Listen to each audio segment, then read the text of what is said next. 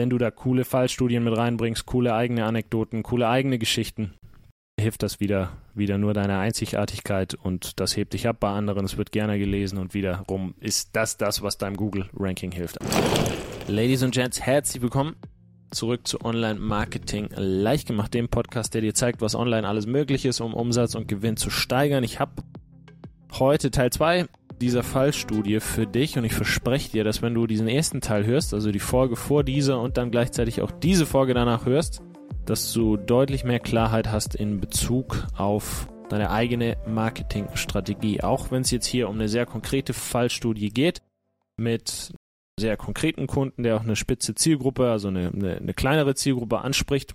Zwar ist es, ich beschreibe nochmal die Ausgangssituation so, dass wir einen Kunden haben, der ist ein Software-Dienstleister im Prinzip, also er sitzt mit seinen eigenen Leuten bei Konzernen beispielsweise drin und äh, arbeitet dort strategisch erstmal an der Umsetzung von Softwareprojekten und hat aber dann gleichzeitig auch die Man- und die Woman-Power, um Leute in diesen Unternehmen zu positionieren und dann dafür eben zu sorgen, dass die Strategie umgesetzt wird und dass die, ja, die Softwareentwicklung deutlich reibungsloser stattfindet, deutlich schneller passiert. Ausgangssituation ist die, das, was ich dir jetzt gerade vorstelle und auch in der letzten Podcast-Folge vorgestellt habe, das haben wir diesem Kunden als Strategie, als Präsentation in einem Live-Call gezeigt vor kurzem. Dir zeige ich es jetzt in, in Audioform im Podcast.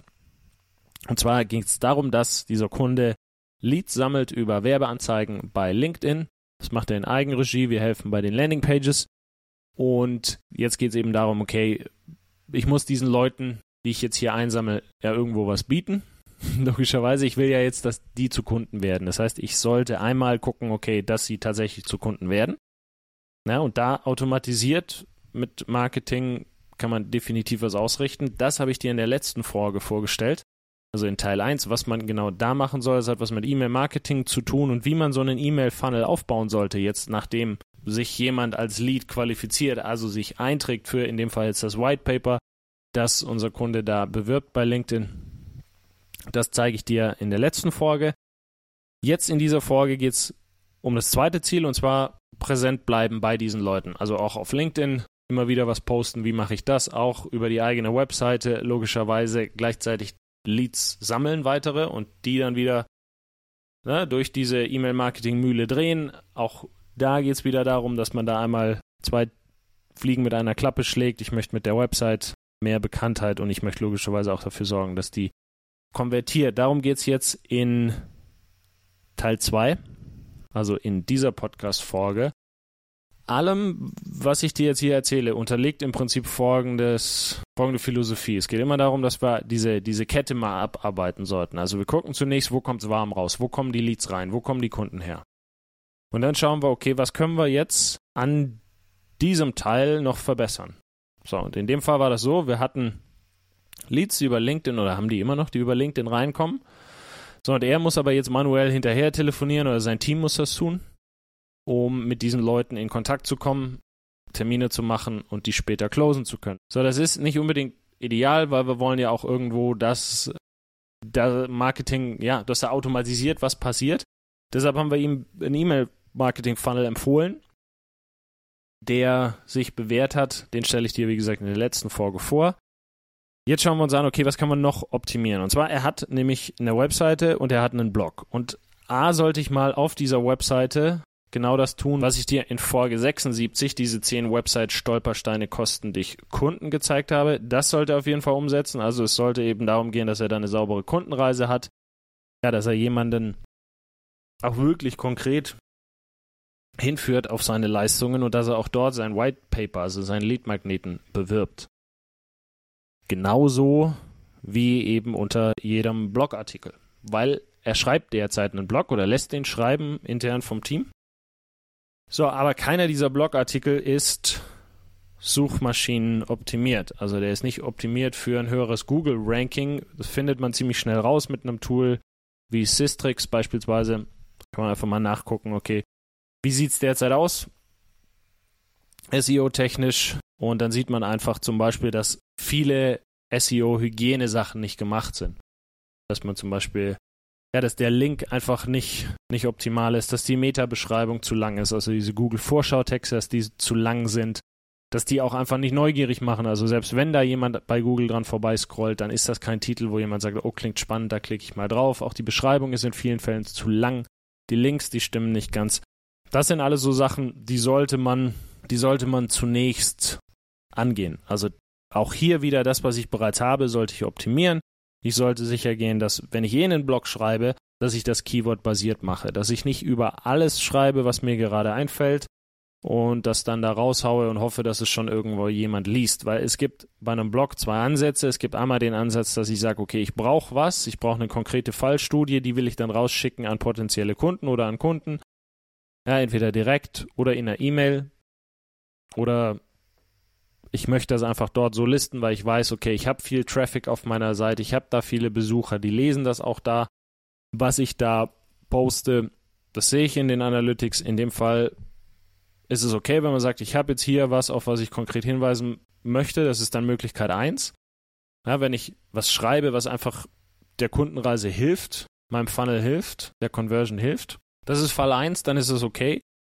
Und Fall 2 ist der Fall, dass man sagt, okay, ich schreibe aber nicht nur für den Nutzer, sondern ich schreibe für Google. Und wenn du meine letzten Folgen hörst, aber auch in meinem Newsletter sitzt, Kannst dir auf omlg.de was runterladen, kriegst du automatisch viele coole E-Mails rund um genau dieses Thema. omlg.de ist da der Link. Das ist meine Lieblingsstrategie, dass man einfach sagt, okay, die Zeit, die vergeht eh, deshalb lasse ich die für mich arbeiten. Ich optimiere das für Google. Ich mache das Keyword-basiert, so ein Blog. Also ich schaue mir erst an, welche Keywords gibt's, welche Suchbegriffe gibt's, wie hoch ist da das Volumen, wie hoch ist die Konkurrenz welche Suchintention haben die Leute?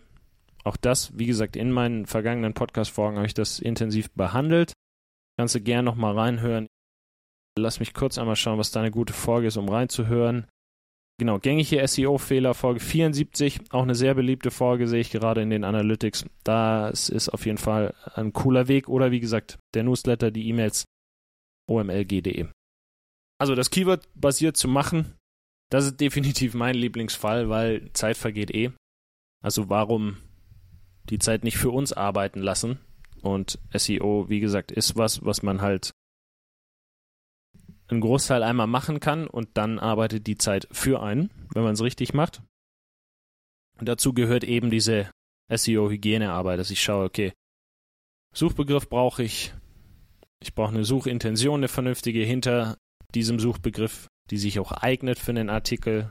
Du musst was über was schreiben, wo Leute auch was zu lesen wollen, wo sich Leute informieren wollen, wenn ich da über was schreibe, was ähm, ja die Suchintention gar nicht trifft. Also wenn jemand einen Shop sehen möchte für das Keyword, das ich hier mit einem Artikel targetieren möchte, dann macht das keinen Sinn. Wie gesagt, aber das, das sollte man tun. Also ich schaue mir an, okay, Keyword, welche gibt es da, welche machen Sinn für meine Arbeit, wie ist die Suchintention und dann geht es eben darum, dass ich dann mal schaue, okay, welche Fragen haben die Menschen im Netz zu diesem Thema. Wie gesagt, da auch Folge 74 ist eine coole Anlaufstelle, um einfach mal zu gucken, wie das im Detail funktioniert. Wenn ich das mache, und wenn ich das gut mache, kann ich Fall 1 und 2 nämlich miteinander kombinieren. Also ich kann nicht nur über was schreiben, was ich gerne kommunizieren möchte, weil ich glaube, dass es in der Kundenreise hilft oder in der Conversion Rate hilft, sondern ich kann gleichzeitig über was schreiben, was eben für einen Google-Suchbegriff cool ist. Dazu nehme ich eben diesen Keyword-basierten Ansatz. Ich schreibe eben für dieses Keyword und ich mogel, ah, das ist der falsche Begriff, aber ich bringe da meine eigenen Geschichten mit rein, meine eigenen Fallstudien, die bringe ich da mit rein. Was letztendlich auch dem Google-Ranking wieder nur hilft, weil wenn du da coole Fallstudien mit reinbringst, coole eigene Anekdoten, coole eigene Geschichten, hilft das wieder, wieder nur deiner Einzigartigkeit und das hebt dich ab bei anderen, es wird gerne gelesen und wiederum ist das das, was deinem Google-Ranking hilft. Also den Blog erstmal, wenn ich den habe, dann sollte ich den Keyword-basiert machen. Das ist Schritt Nummer eins. Dazu haben wir ihm, wie gesagt, eine Auswertung der jetzigen Keywörter mitgegeben und der jetzigen Artikel und eben der Hygienearbeit, die man machen sollte. Genauso wie eben dann diese Sachen, die dann um den Artikel herum passieren. Ich sollte einen, so einen Artikel dann logischerweise auch nutzen, um da Leads zu sammeln. Also ich sollte dieses White Paper, was ich bei LinkedIn bewerte, bewerbe, auch unter diesen, auch in den Blog packen, unter einen Blogartikel. Weil stell dir das mal so vor, jemand liest das Ding, also jemand scrollt da mal drüber, sagt, okay, sieht gut aus, Headlines sind gut, jetzt fange ich an zu lesen, liest das Ding, kommt unten an und sagt, hier gibt's noch mehr oder sieht, da gibt es noch mehr, ich muss nur meine E-Mail-Adresse angeben. Ja, super. Und dann greift wieder dieser E-Mail-Funnel, den wir ja in der letzten Folge besprochen haben. Also ist das so ein schöner Kreislauf. Genau, das sind so Sachen, die man machen sollte. Und dann kann man natürlich auch über neue Lead-Magneten nachdenken. Genauso wie über eine Möglichkeit zur Terminbuchung. Quizzes sind immer ganz cool, gerade wenn ich ein bisschen was Umfangreicheres habe als Produkt oder als Dienstleistung, kann ich die Leute mal so einen Test machen lassen. Hey, wie fortschrittlich ist deine Softwareentwicklung derzeit? Kann ich machen an der Stelle, können Leute interaktiv mitspielen und um ihr Ergebnis zu bekommen, kriegen sie am Ende logischerweise dann so ein Pop-up oder eben die Meldung hier, trag dich ein mit deiner E-Mail-Adresse und dann erst gibt es die Ergebnisse. By the way, unter so einem Blogartikel stellt sich natürlich die Frage, okay, wenn ich jetzt hier Leads sammle mit einem White Paper und ich habe einen neuen Artikel, den schicke ich an meine E-Mail-Liste, an meine regelmäßige Liste und verlinke den da und unten drunter also ich teaser den in der E-Mail, dann gibt es einen Button, jemand klickt da drauf, liest den Artikel und unten drunter frage ich dann, hey, trag dich doch hier für dieses White Paper ein. Ist ja nicht optimal für die Leute, die das ja schon heruntergeladen haben. Da gibt es eine coole Möglichkeit, das umzustellen, dass Leute, die schon auf deiner Liste sind, das dann nicht sehen, sondern was anderes. Da gibt es eine coole Möglichkeit. Wenn du wissen möchtest, wie das geht, oder da jemanden möchtest, der das für dich umsetzt, omlg.de, auch da eine coole Anlaufstelle. Können wir mal miteinander quatschen und dann können wir auch mal darüber reden. Also das bedeutet dann, jemand ist auf deiner Liste, du schickst ihm was zu, statt da unten dann zu sagen, hier trag dich für meine Liste ein, ne, was in dem Fall ja nicht das Ziel ist, bewirbst du irgendwas anderes. Das geht auf jeden Fall. Eine gute Webseite erkennt, dass, dass jemand da von deiner Liste kommt.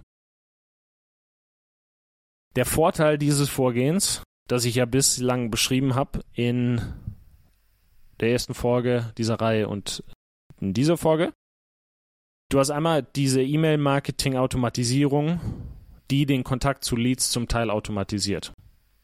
Also, wenn die Leads noch in Anführungszeichen warm sind, sehen sie den Namen des Unternehmens regelmäßig in der Inbox.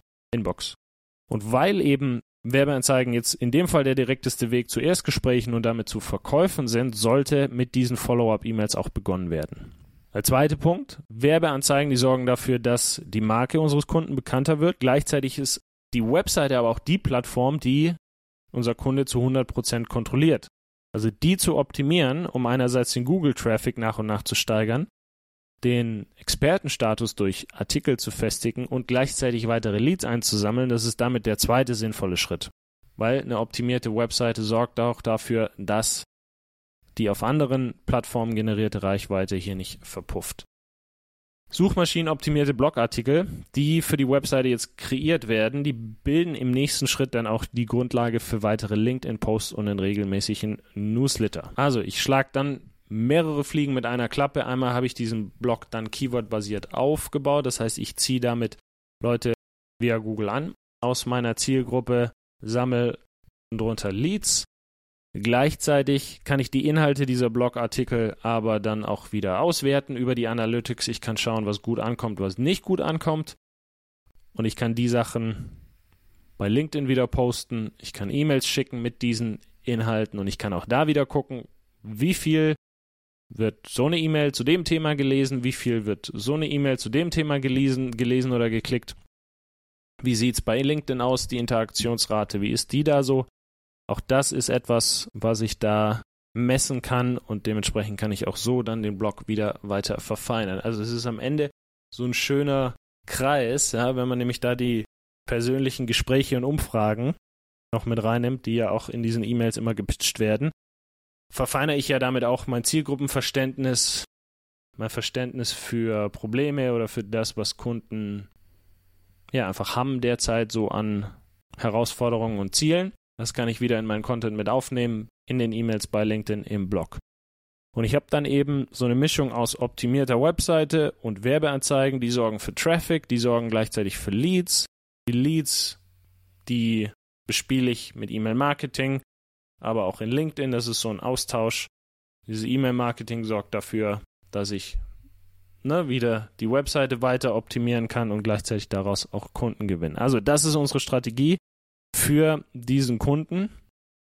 Schön zusammengefasst, glaube ich, ist es in ein, zwei Sätzen zusammengefasst, ist es ja eigentlich genau das. Also ich schaue, wo kommt es warm raus, wie gesagt, wo kommen die Leads her, wo kommen die Kunden her, was kann ich da noch optimieren und dann kann ich gucken, okay, was kann ich neu machen. Also immer erst gucken, okay, wo gibt es irgendwelche low-hanging fruit, was kann ich mit wenig Aufwand abgreifen, bevor ich dann hergehe und irgendwas Neues mache. Wenn ich in dem Fall eh den Blog schon schreibe, dann sollte ich diesen Blog logischerweise Keyword-basiert machen. Ich sollte diesen einen Fehler nicht machen und einfach über was schreiben, was mir gerade einfällt.